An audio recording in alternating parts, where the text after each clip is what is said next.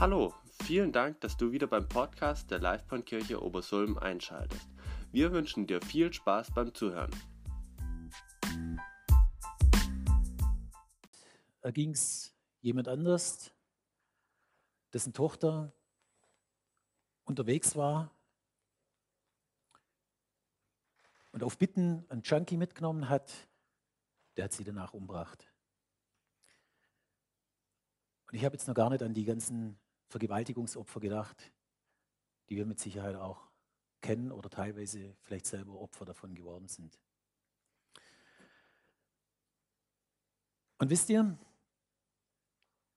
ich habe mich ja erst, so in meinem Leben war es so, als ich 15, 16 war, habe ich gedacht, ich will Gott genügen. Ich will echt ein guter Mensch werden. Und ich saß so in der Kirche, so wie ihr hier jetzt, und dachte, ich probiere das und mache das. Ne? Und ich habe gemerkt, ich kann das nicht. Ich kann das einfach nicht. Ich, ich krieg's nicht hin. Ich werde kein guter Mensch. Und habe dann irgendwann gedacht, aber schlechter als ihr seid, bin ich auch nicht. Ne? Also irgendwie scheint es mir, wird schon genügen. Ich werde schon in den Himmel eingehen. Aber das hat mich gequält. Das hat mich wirklich gequält. Die ganze Jugend durch bis ins junge Erwachsenenalter rein, sogar noch als ich mich bekehrt habe. Reicht die Messlatte von Gott, liegt die so hoch, dass ich noch durchgehen kann? Oder aber gehöre ich tatsächlich zu denen, die vielleicht nicht in sein Reich eingehen können, die nicht eine Wohnung bei ihm haben können? Und da wusste ich, das, das wäre eine Katastrophe für mich irgendwie, das war mir damals schon klar, ich werde irgendwann sterben müssen. Ne? Und da will ich auf jeden Fall bei ihm sein. Weiß nicht, ging es euch auch manchmal so oder geht es euch so? Ne? Was, was, was kann ich gerade noch tun, sodass ich durchrutsche? Ne? Im Jugendalter, ja, wie sieht es jetzt aus? Darf ich vor der Ehe ins Bett oder nicht? Rutscht das nur durch? Ist es erlaubt? Wie, was? Oder sündige ich dann irgendwann so? Ich weiß es nicht. Also mich hat das irre beschäftigt. Und ich habe letztens von einem Missionar gehört, der ist mit so einem Mobil durch die Gegend gefahren. Da stand groß drauf, Gott ist die Liebe. Ne? So ein Wohnmobil, so ein Missionar, ne? so ein richtiger Straßenmissionar, gibt es heute noch in Deutschland. Gott ist die Liebe. Und er ist da also abends gestanden in dem Ort, wo er unterwegs war und war schon dabei, ins Bett zu gehen und dann um halb zwölf, bock, bock, bock, bock. Hä, was ist jetzt? Gock, gock, gock, gock macht ihr die Tür auf, da steht einer vorne drauf. Auf ihrem Auto steht, Gott ist die Liebe. Sagt er, stimmt es? Sagt er, ja. Sagt er, aber mich kann er nicht lieben. Sagt der Missionar, ja. Wie, wie kommst du denn da drauf? Und dann hat er erzählt aus seinem Leben. Er hat gesagt, er war ein Maurer und hat gesagt, die waren so abends unterwegs und haben dann gesoffen. Und dann hat ein Freund von ihm hat die Idee gehabt, ihm zu erzählen, dass immer wenn er weg ist, geht seine Frau fremd. Und das hat er glaubt, in seinem besoffenen Hirn drin hat er das geglaubt, ist heimgegangen, hat sein Messer gepackt und hat seine Frau und seine Tochter umgebracht. Und er sagt, und jetzt komme ich gerade aus dem Knast, ich weiß nicht, was ich mit meinem Leben anfangen soll. Und jetzt stehe ich hier und auf deinem Auto steht drauf, Gott ist die Liebe. Da sagt er, mal ganz ehrlich, so ein Schwein wie mich, kann den Gott lieben? Du machst mir äh, die erste Folie drauf.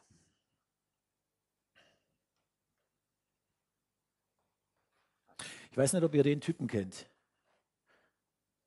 Kambodscha, Rote Khmer, Folterknecht. Ich glaube, vier Millionen hatte dieses Land mal Einwohner. 1,7 Millionen haben die in vier Jahren umgebracht. Details will ich gar nicht dazu erzählen. Die haben Kugeln gespart und haben die Leute so umgebracht mit Axtschlägen, Knickschlägen, Babys gegen die Wand geklatscht und so weiter. Bestialisch. Dieser Mann sagt von sich, ich habe mich bekehrt.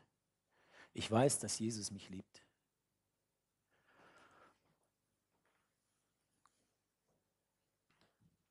Ich habe niemand umgebracht in meinem Leben bisher, aber kann ich Gott genügen? Kann er Gott genügen? Ich möchte euch noch mal was zeigen. Stellt euch mal vor, das hier, gut, ist jetzt eine Tochter, nicht ein Sohn. Wenn das eure Tochter wäre, würdet ihr Folgendes machen? Wer würde das tun? Wahrscheinlich niemand. Und wer würde die Tochter ins Feuer schicken? bis sie umkommt? Würde das jemand von euch tun? Wahrscheinlich nicht. Und auf der Suche danach, wie groß die Gnade Gottes ist, habe ich gedacht, ich schaue mal in der Bibel nach, was es da für Geschichten gibt. Na? Wie groß ist Gottes Gnade tatsächlich? Und da möchte ich mal die Maike bitten, dass sie, ähm, ihr könnt es auch mitlesen oder wie auch immer. Ich habe gedacht, wir lesen es vor. Es ist im 2. Könige 21, 1 bis 16.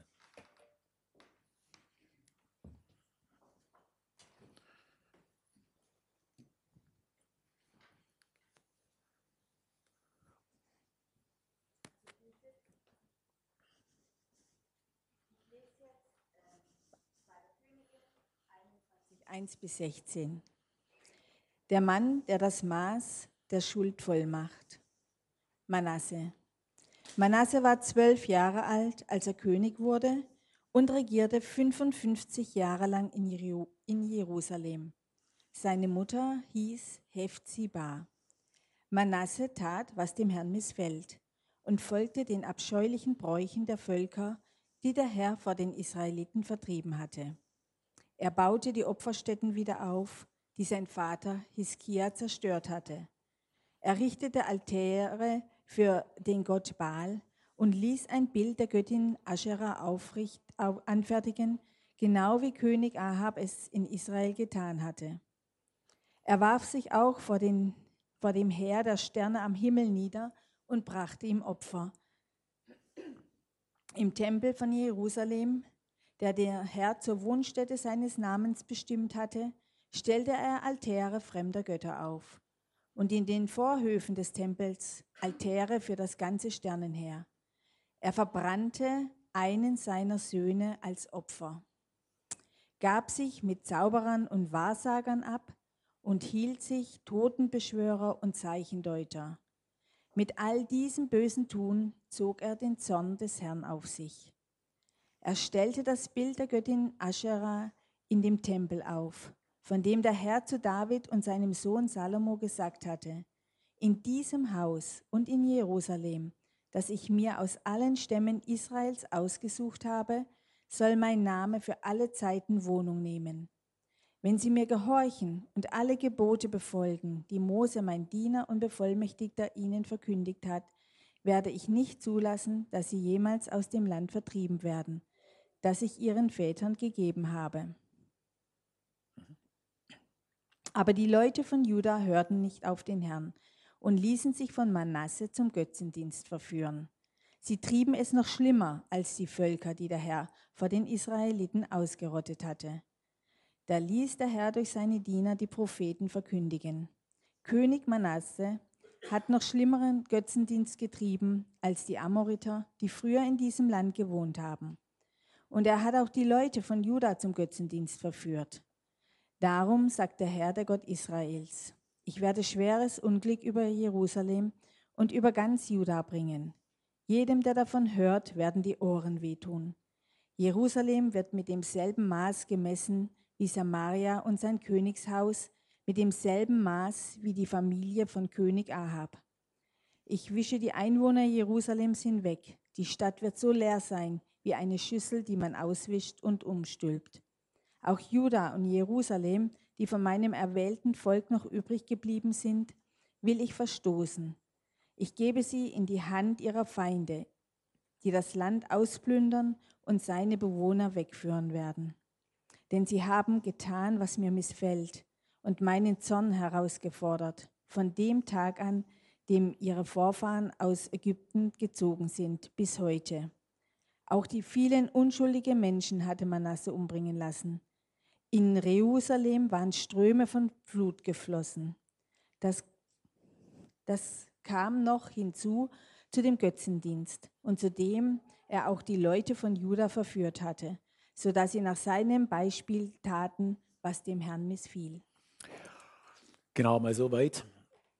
Ist jetzt ein bisschen längerer Text, aber ich habe gedacht, lasst uns das auch einfach mal in uns wirken, weil ich finde, das ist, eine, ist einfach eine ganz wichtige Sache. Und ich wollte euch mal so ein bisschen mit reinnehmen, und um den Menasse mal kennenzulernen. Also der Menasse, der ist eigentlich ist der cool aufgewachsen, weil einer, sein Vater ist eigentlich ein großer Held für mich. Ich lese unheimlich gern diese Geschichten von ihm. Das ist der Hiskia. Und vom Hiskia, der hat, das war wirklich ein Mann Gottes. Wenn er Rat braucht hat, dann ist er in den Tempel gegangen, er hat seinen Brief ausgebreitet vor dem Herrn und hat gesagt, hey, was muss ich tun? Was, was, Herr? Und der Herr hat ihm immer geholfen. Und als der Hiskia, irgendwann war er dann mal todkrank und hat darum gebeten, Herr, das kann nicht schon alles sein. Jetzt schon sterben. Das geht nicht, ich bin noch viel zu jung.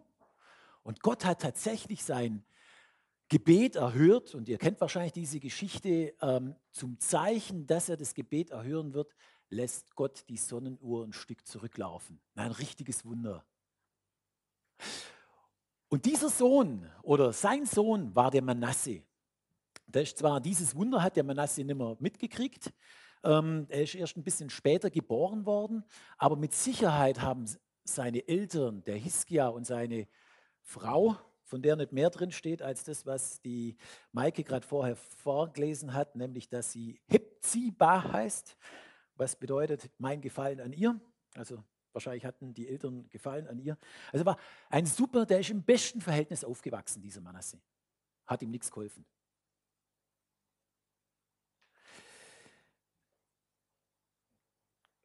Eine Folie. Der Manasse ist mit zwölf Jahren Achso, genau, er ist im Tempel, also super aufgewachsen, so würde ich mir das auch gern vorstellen. Und der nächste Punkt. Und durfte dann auch auf den Thron gehen und war zwölf Jahre alt, als er auf den Thron gegangen ist. Damit ist er nicht der jüngste König, der je in Israel war. Das war der Josia, der übrigens dann sofort ein Mann Gottes war.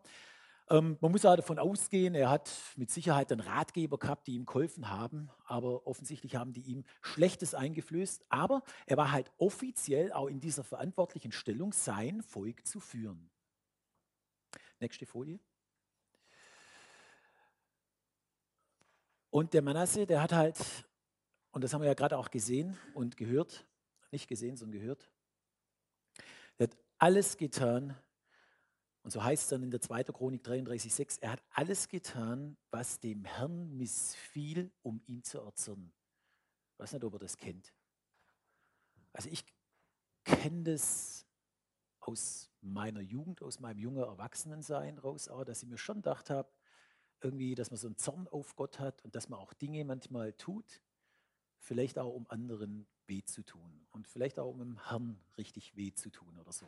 Vielleicht ging es dem Manasse ja ähnlich. War nur so ein Gedanke von mir. Muss nicht sein, steht auch nicht in der Bibel drin, aber er tat, was dem Herrn missfiel, um ihn zu erzürnen. Also er hat die Götzenbilder wieder aufgebaut. Wohlgemerkt, prosperierendes Land, ne? dem ging es richtig gut, ähnlich wie Deutschland momentan. Ne? Es, der Hiskia, der hat eigentlich ein wunderbares Erbe an den Manasse weitergegeben. Er hat dann die Götzenbilder wieder aufgebaut. Ne? Er hat alle möglichen Dinge angebetet. Hier, da heißt, dem ganzen Heer des Himmels hat er Opfer dargebracht. Also Sonne, Mond, Sterne. Er baute die Altäre, hat es sogar in den Tempel reingebaut. Im Haus Gottes hat er Altäre für andere Götzen reingebaut. Er hat Totenbeschwörer geholt. Und last but not least, er hat bei, in deiner Übersetzung heißt, er hat einen Sohn umgebracht, in anderen Übersetzungen heißt es mehrere Söhne, ich weiß es nicht genau, aber er hat auf jeden Fall sein eigen Fleisch und Blut ins Feuer gehen lassen. Aber was heißt gehen lassen? Mit Sicherheit ist er nicht freiwillig gegangen. Der hat den dort hineingetan, hat den eigenen Sohn umgebracht. Und er hat natürlich als König auch sein Volk verleitet. Und würden wir da nicht erwarten, dass jetzt Gott ankommt und sagt, so nicht Manasse, jetzt haben wir dir mal so richtig eins auf die zwölf, jetzt reicht's. Nee, Gott hat was anderes gemacht. Er hat in seiner Langmut erstmal Propheten gesandt. Nächste Folie. Genau. Wo er, wie es heißt, auf verschiedenste Arten und Weisen sowohl zum Manasse als auch zu seinem Volk gesprochen hat, um sie zur Umkehr zu bewegen. Mit welchem Erfolg? Spott und Hohn. Und jetzt finde ich, kommt so ein Punkt,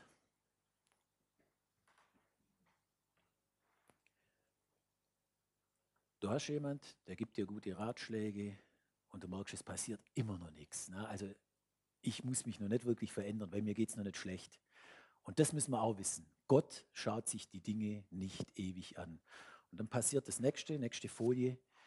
Er ließ sie nicht einfach laufen, sondern seine Erziehungsmethoden werden dann plötzlich härter. Und er ließ jetzt eben eintreten, was die Maike vorher vorgelesen hat, was die ganzen Propheten gesagt haben. Es wird Schlimmes passieren. Haltet, bleibt an mir dran. Und er ist dann gefangen genommen worden durch die Assyrer und ist dort auch eben nach Babel weggeführt worden. Und dort lebte er einsam und allein, bis er starb. Und das ist Gott sei Dank nicht das Ende. Und jetzt kommt der zweite Teil, Maike, und da würde ich dich bitten, das auch noch kurz vorzulesen. Das steht in 2. Chronike jetzt, 11 bis 18, zweiter Teil des Lebens Manasse.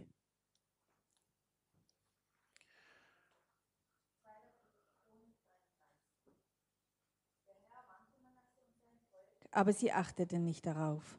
Darum ließ er die Heerführer des Königs von Assyrien mit ihren Truppen gegen Juda heranrücken. Sie nahmen Manasse gefangen, schlugen einen Haken durch seinen Kiefer und führten die ihn in Ketten nach Babylon. In dieser verzweifelten Lage suchte Manasse Hilfe beim Herrn, seinem Gott und dem Gott seiner Vorfahren. Er beugte sich tief vor ihm und flehte ihn um Erbarmen an. Und Gott erhörte sein Gebet. Er ließ ihn wieder nach Jerusalem zurückkehren und als König weiterregieren. Daran erkannte Manasse, dass der Herr der wahre Gott ist. Nach seiner Rückkehr ließ er an der Davidstadt eine sehr hohe Mauer bauen. Sie führte an der Gihonquelle vorbei, den Abhang des Kidrontals entlang, in Richtung zum Fischtor um den Ofel herum. In allen befestigten Städten Judas setzte er Kommandanten ein. Er, besieg, er beseitigte auch die Standbilder der fremden Götter aus dem Tempel des Herrn, besonders das steinerne Götzenbild, das er dort aufgestellt hatte. Ebenso entfernte er die Altäre, die er vorher im Tempelbereich und in Jerusalem errichtet hatte, und ließ alles vor die Stadt hinauswerfen. Den Altar des Herrn dagegen stellte er wieder her und opferte darauf Mahlopfer und Dankopfer. Allen Leuten von Juda befahl er, nur noch dem Herrn, den Gott Israels, anzubeten. Die Bevölkerung opferte zwar auch weiterhin an den Opferständen im Land, doch die Opfer galten allein dem Herrn, ihrem Gott. Was es sonst noch über Manasse zu berichten gibt, über sein Gebet zu Gott und alles, was die Propheten ihm im Auftrag des Herrn verkündeten, das ist nachzulesen im Buch der Könige von Israel. Genau, vielen Dank. Und ich finde, das ist, also das freut mich einfach, ne, dass keine Schuld zu groß ist, als dass man nicht zu Gott zurückkommen kann.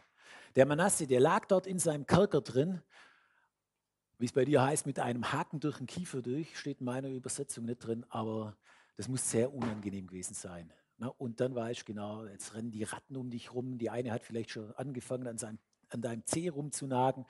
Die Assyrer waren bekannt für ihre Grausamkeit. Also ihm ging es mit Sicherheit scheiße. Super scheiße. Und was macht er dann? Vielleicht hat er an seinen Vater Hiskia gedacht wie er damit umgegangen ist. Und in all seiner Not denkt er vielleicht zurück, hey, wie war das damals mit Gott, als Gott uns versorgt hat? Hat er nicht dieses Wunder geschaffen, diese Sonnenuhr zurückgehen zu lassen? Hat er nicht meinem Vater nochmal 15 Jahre mehr gegeben? Hat er nicht damals uns vor den Assyrern beschützt? Und vielleicht ist sowas wie ein Fünkchen Hoffnung in ihm aufgetaucht. Er hat gesagt, also wenn Gott das bei meinem Vater machen konnte, vielleicht erbarmt er sich ja auch mir. Ja, alles zusammengenommen. Ne? Und er flehte den Herrn, seinen Gott, an. Und ich weiß, das dürfen wir auch wissen, in aller unserer Not, in unserem Dreck des Lebens drin, in unserer Schuld, was wir, was wir auch getan haben. Selbst wenn wir den eigenen Sohn umgebracht hätten, wir dürfen ihn anflehen, um Vergebung bitten und sagen, Herr, komm in mein Leben.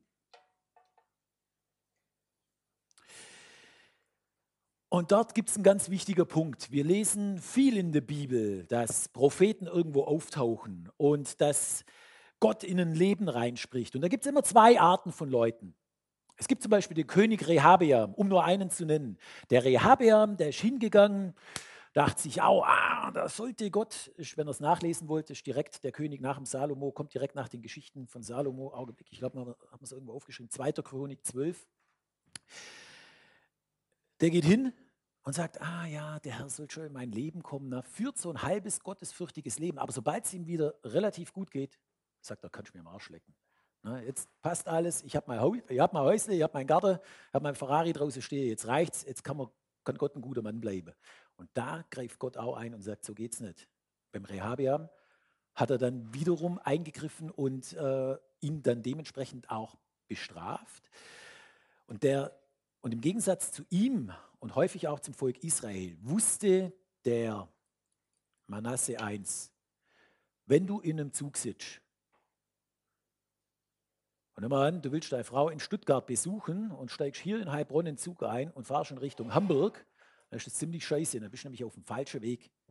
Da gibt es nur eins, da kannst du nicht in dem Zug sagen, hör, jetzt wäre es aber schon gut, wenn wir andersrum fahren oder Herr, komm, lass den Zug umdrehen. Nee, du musst eins machen.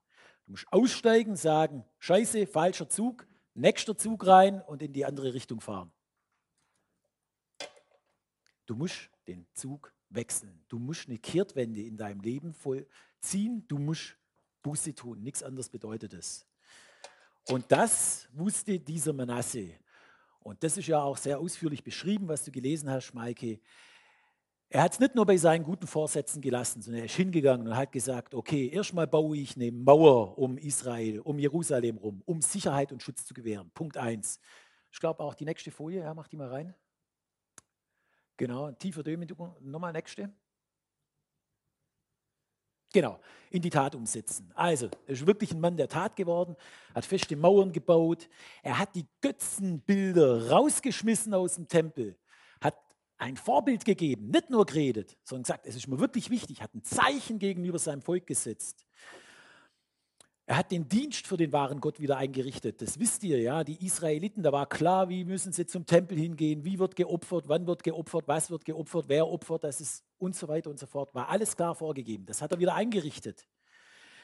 Er hat über Jahrzehnte sein Volk zum Bösen verführt. Gar nicht so einfach. Wenn man jemand mal zeigt, ist doch ein lockeres Leben, macht doch Spaß, die wieder zurückzuführen. Und er hat dem Volk befohlen, ihr müsst wieder dem Herrn, dem Gott Israels dienen.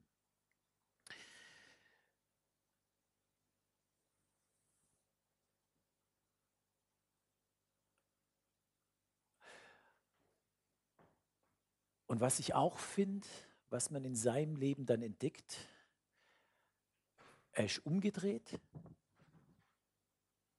Er hat alles neu gemacht, er hat es neu aufgebaut. Aber du kannst, wenn du eine Zeit lang so stark in der Schuld gelebt hast, funktioniert es manchmal nicht, alles wieder heil darzustellen. Es bleiben gewisse Narben und vielleicht auch gewisse Früchte bestehen von dem, was du früher getan hast. Bei ihm war es zum Beispiel so, er konnte sein ganzes Volk oder viel von seinem Volk zurückführen, aber zum Beispiel sein eigener Sohn nicht. Der Ammon, von dem lesen wir, wenn wir weiterlesen würden, dass er das ganze Wirken dann von Manasse wieder zunichte gemacht hat. Das ist so ein bisschen die, finde ich interessant an der Geschichte. Aber Gott war so gnädig und gibt auch uns ein Zeichen, dass es super ist, wenn man so umkehrt, wie es der Manasse gemacht hat, weil der Manasse hat 55 Jahre regiert und das ist die längste Regierungszeit, die je ein König hatte. Was bedeutet das für uns? Letzte Folie.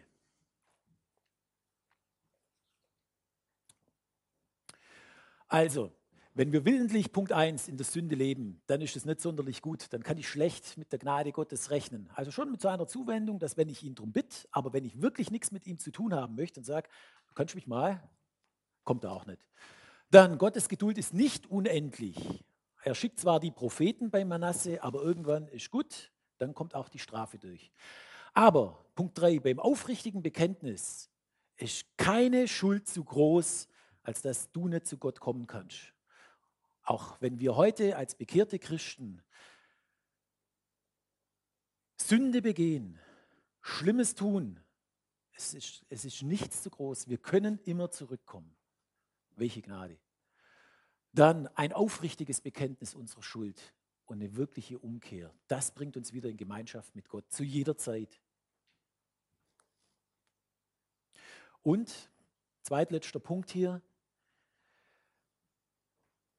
Gott möchte nicht nur, dass wir das Böse lassen, sondern auch ein Täter des Wortes sind, so wie es im Jakobus heißt, dass wir auch Gutes tun, dass, dass er in uns sein Leben führen kann, dass er in uns wirken kann, uns dafür gebrauchen kann für das, was er möchte. Und der letzte Punkt, etwas einzureißen, das geht häufig schnell. Es wieder aufzubauen, geht wesentlich länger.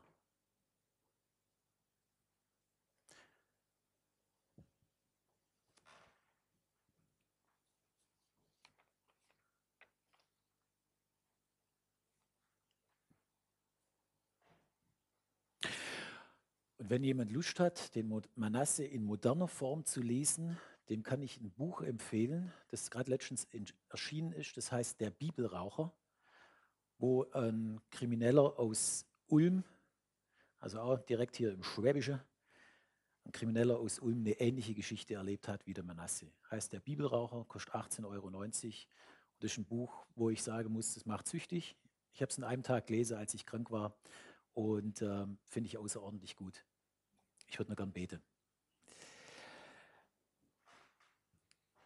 Herr, ich freue mich einfach darüber, dass, dass es den Manasse gibt, Herr. Auch wenn das Volk damals unendlich viel erleiden musste. Was für eine Gnade für uns, dass wir so eine Geschichte in der Bibel haben und dass wir das sehen dürfen, wie gnädig du wirklich bist. Ich habe mich das wirklich oft gefragt, wie kann es sein, dass jemand, wenn, wenn man falsche Frucht isst, na, wie, wie kann ich dann aus dem Paradies geworfen werden? Na? Herr, und aber dass du auf der anderen Seite zeigst, wie wichtig dir das ist, dass wir zu dir kommen, dass wir ein Leben mit dir führen, dass da keine Schuld zu groß ist, als dass wir nicht zurückkommen können. Dafür will ich dich loben und preisen. Hab Dank für diese Geschichte, Herr. Und ich bitte dich, dass du auch, wenn ich auch an die Predigt vom letzten Sonntag denke, vom Silas, dass du uns da auch einfach nicht lau werden lässt, sondern dass du uns wirklich an dir dran sein lässt. Herr, du hast so viele Verheißungen für uns, du hast so viel Gnade für uns, du hast so viel Gutes für uns parat. Du sagst, alle Fülle möchtest du uns schenken in Johannes 10,10, 10, in unser Leben geben, Herr. Und du brauchst aber uns dazu. Wir müssen da ein Ja dazu sagen. Und ich bitte dich, dass wir das einfach heute tun und dass wir das immer wieder aufs Neue tun, Herr. Danke für dein gutes Wort, Herr. Amen.